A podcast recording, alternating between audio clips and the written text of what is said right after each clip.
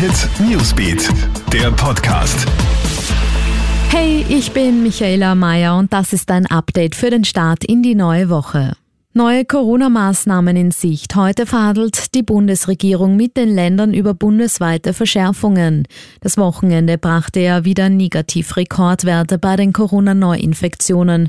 Über 1700 am Samstag, mehr als 1600 am Sonntag. Welche Verschärfungen genau kommen, ist noch offen.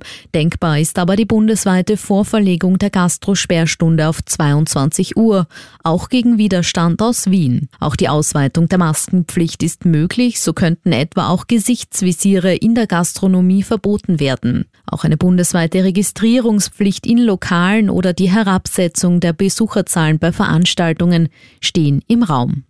Unser Nachbarland Italien verschärft unterdessen die Corona-Maßnahmen. Bars und Restaurants müssen um Mitternacht schließen.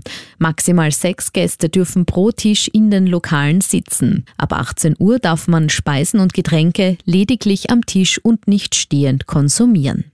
Und richtig viel Arbeit wartet auf Österreichs Skiasse. Am Wochenende ist der alpine Skiweltcup in Sölden in die neue Saison gestartet. Aus sportlicher Sicht war es für den ÖSV leider der schlechteste Start in der Geschichte der Rennen auf dem Rettenbach Ferner. Nach Platz 15 von Katharina Truppe am Samstag muss sich im gestrigen Riesentorlauf der Herren Stefan Brennsteiner als bester Österreicher mit dem 17. Platz begnügen.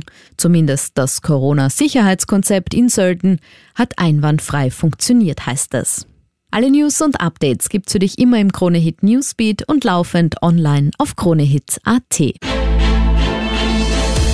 Kronehit Newsbeat, der Podcast.